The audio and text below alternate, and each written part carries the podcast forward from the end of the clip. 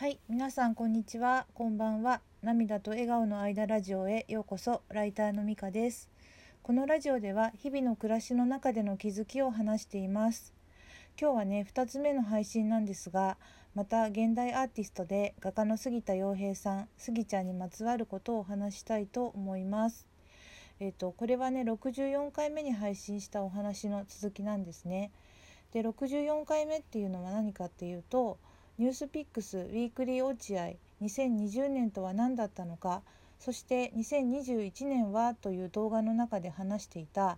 2020年エンタメ業界の変革の中のバチェロレッテについてスギちゃんやね出演者の方々がお話ししたことについてまとめたものを話しています。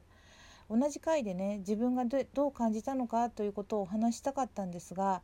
それを感想をまとめていたらねすごく長くなってしまってあそこで話すとねあの話しきれなかったああそこっていうか64回目に一緒に話すとね話しきれなかったと判断したので別撮り今しています。で、えっと、今回はね65回目の配信なんですね。なので64回目をねまだ聞いていない方はあのぜひねそちらの方を聞いてから私の感想をあのちょっと参考までに聞いてもらえるとなんかいあの分かりやすいかなと思うのでよろしくお願いします。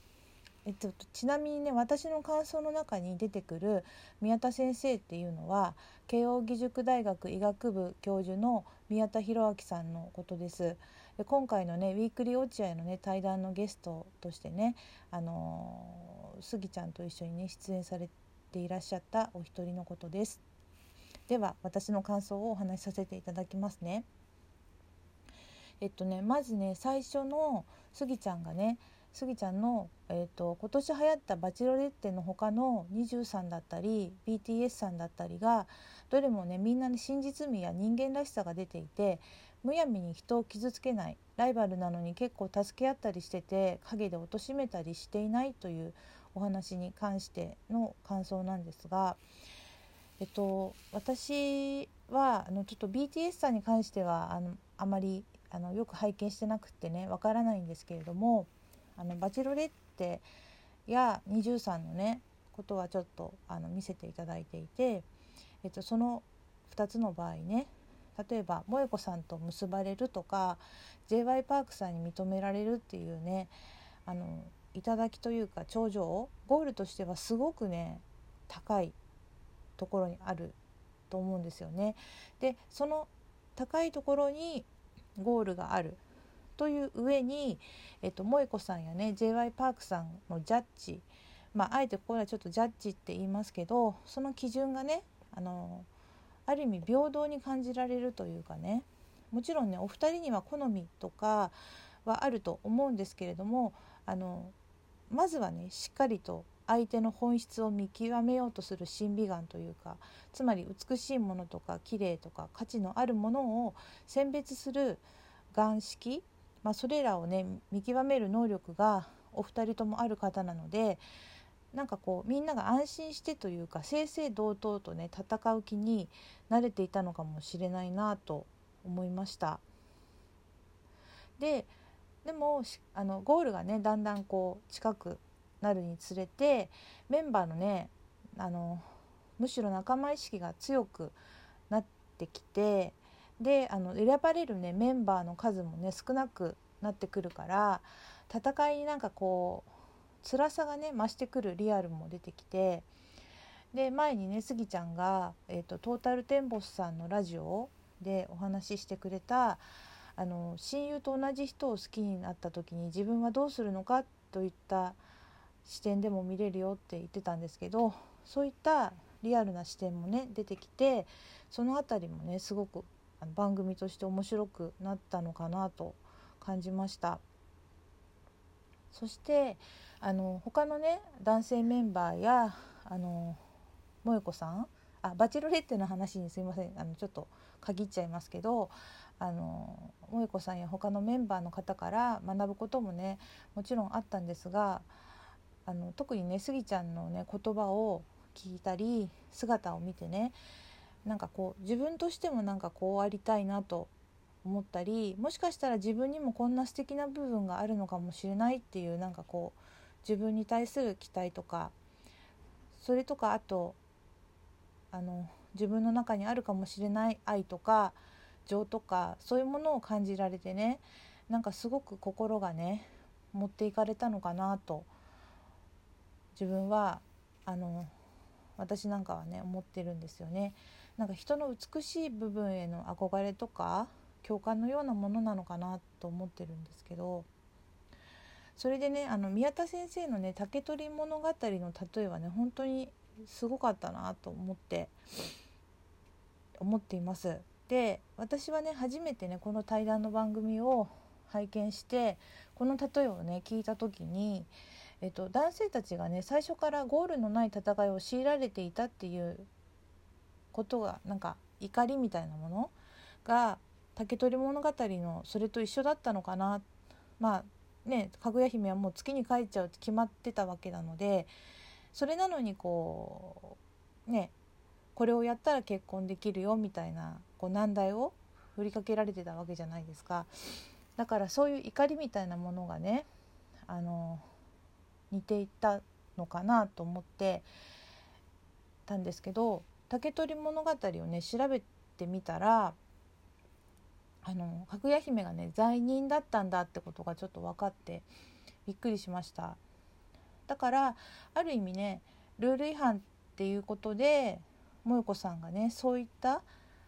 あの意味で責められる立場になってしまったのをかぐや姫に重ねていたのかそのことも宮田先生は例えてたのかなって後で思ったんですけどそれであのスギちゃんのね2度目の告白で呪いが解けたって表現したね宮田先生のね美しい文学的な解釈がね本当に秀逸というか素晴らしいなと感じました。でその後ねまた私いろいろ考えてたんですけどあのスギちゃんはねあの2度目の告白は普通の1回目の告白はバジロレッテの福田萌子さんに対してしたけれど2回目の告白は普通の福田萌子さんにしていたんだよって後日談のね、あのー、文章で拝見したんですけどでそうやって考えるとねあのスタジオの撮影前の2ヶ月とか3ヶ月かちょっと正確にはわからないですけどその間のどこかであのスタジオで、まあ、こうなるっていうかつまり萌子さんがある意味悪者みたいになってしまうかもしれないっていうことを予測してどうにかして誰も悪者にならないようにあのその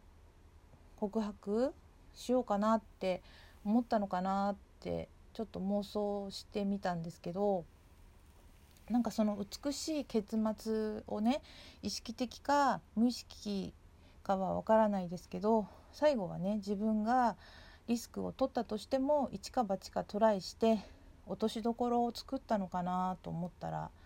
なんかその勇気とね優しさにねまたぐっときたんですよね。っていうのはまあ妄想なので合ってるかは分からないんですけどでまたねあの実はねその呪いってあのスギちゃんがね告白したことでかなり解けたし萌子さんにね考え萌子さんの考えに対する理解者も一定数ねいたと思う一方でなんかスギちゃんを2回振ったことでね萌子さんの呪い呪いがもしあったとしたらそれが解けきれてなかったのかもしれないなとも思いました。だけどあの番組として後日談がねすごくたくさんあってその中でね徐々にこの気持ちが整理されていったと感じています。あそこでストーリーをなんかぶつ切りにされたままだったらねなんかすごいちょっと個人的にも辛かったからもしかしたらなんかその辛さを解消するために萌子さんをちょっとあのまあ、頭の中でですけど別にあの批判したりとかはしないですけどあのちょちょっと悪者にすることでモヤモヤを解決しようとねしてたのかもしれないなと思ったので後日談があって本当に良かったなと思います。で後日談をねたくさん出してくれたね制作側の方にもねすごく感謝してるんですけど最後にあの残ったねあの3人のねスギちゃんコウコウさんローズくんがねあの萌子さんのことを決して悪く言ってなくってあのむしろリスペクトや感謝をしているとね後日談でと何回も何回もこう結構長い間あの言ってることを聞き続けることでなんかご本人たちが納得してるんだからいいのかなとか最後はね確かにああだったけど素敵なところもたくさんあるよねとかだんだんなんかこう納得みたいなものに近づいてきたのかなと思います。まあ、しまいにはねあのスギちゃんがね萌子さんをあのアートに例えていたことのねなんかこう説明というかもう分かってあの自分にしかね分からない良さを持っていてえっとあ自分っていうのはスギちゃんですけどスギちゃんにしか分からない良さを萌子さんが持っていると。であの萌子さんが独自の価値観を独自の生き方というか誰の真似もでもなく自分で一生懸命考えたことをやっているからあの唯一無二化されていくというようなねことなのかなって思わせるあの後日談の文章もね拝見できたことでなんか人はね一人一人違うと完璧に見えても実はデコボコしていてそれが自然なんだなと。で萌子さんの不器用さをねむしろ私たちに愛おしく思わせてしまうスギちゃんの愛がねまだ続いてるっていうような気がしてきました。離れていてもねできる範囲で守っているというか本当にそれは愛だなと感じます。とさまざまな意味でねリアルであり希望であり人間味が感じられる素晴らしいコンテンツでした。私自身もね本当に個人誌にあのスギちゃんにねあの多大な影響を与えていただいて本当に感謝していますそのように思っている視聴者の方はね多いのではないかなと感じていますと感想をたっぷり語らせていただいたところで今日のラジオは終わります。最後まで聞いてくださってありがとうございました。ではまたさようなら。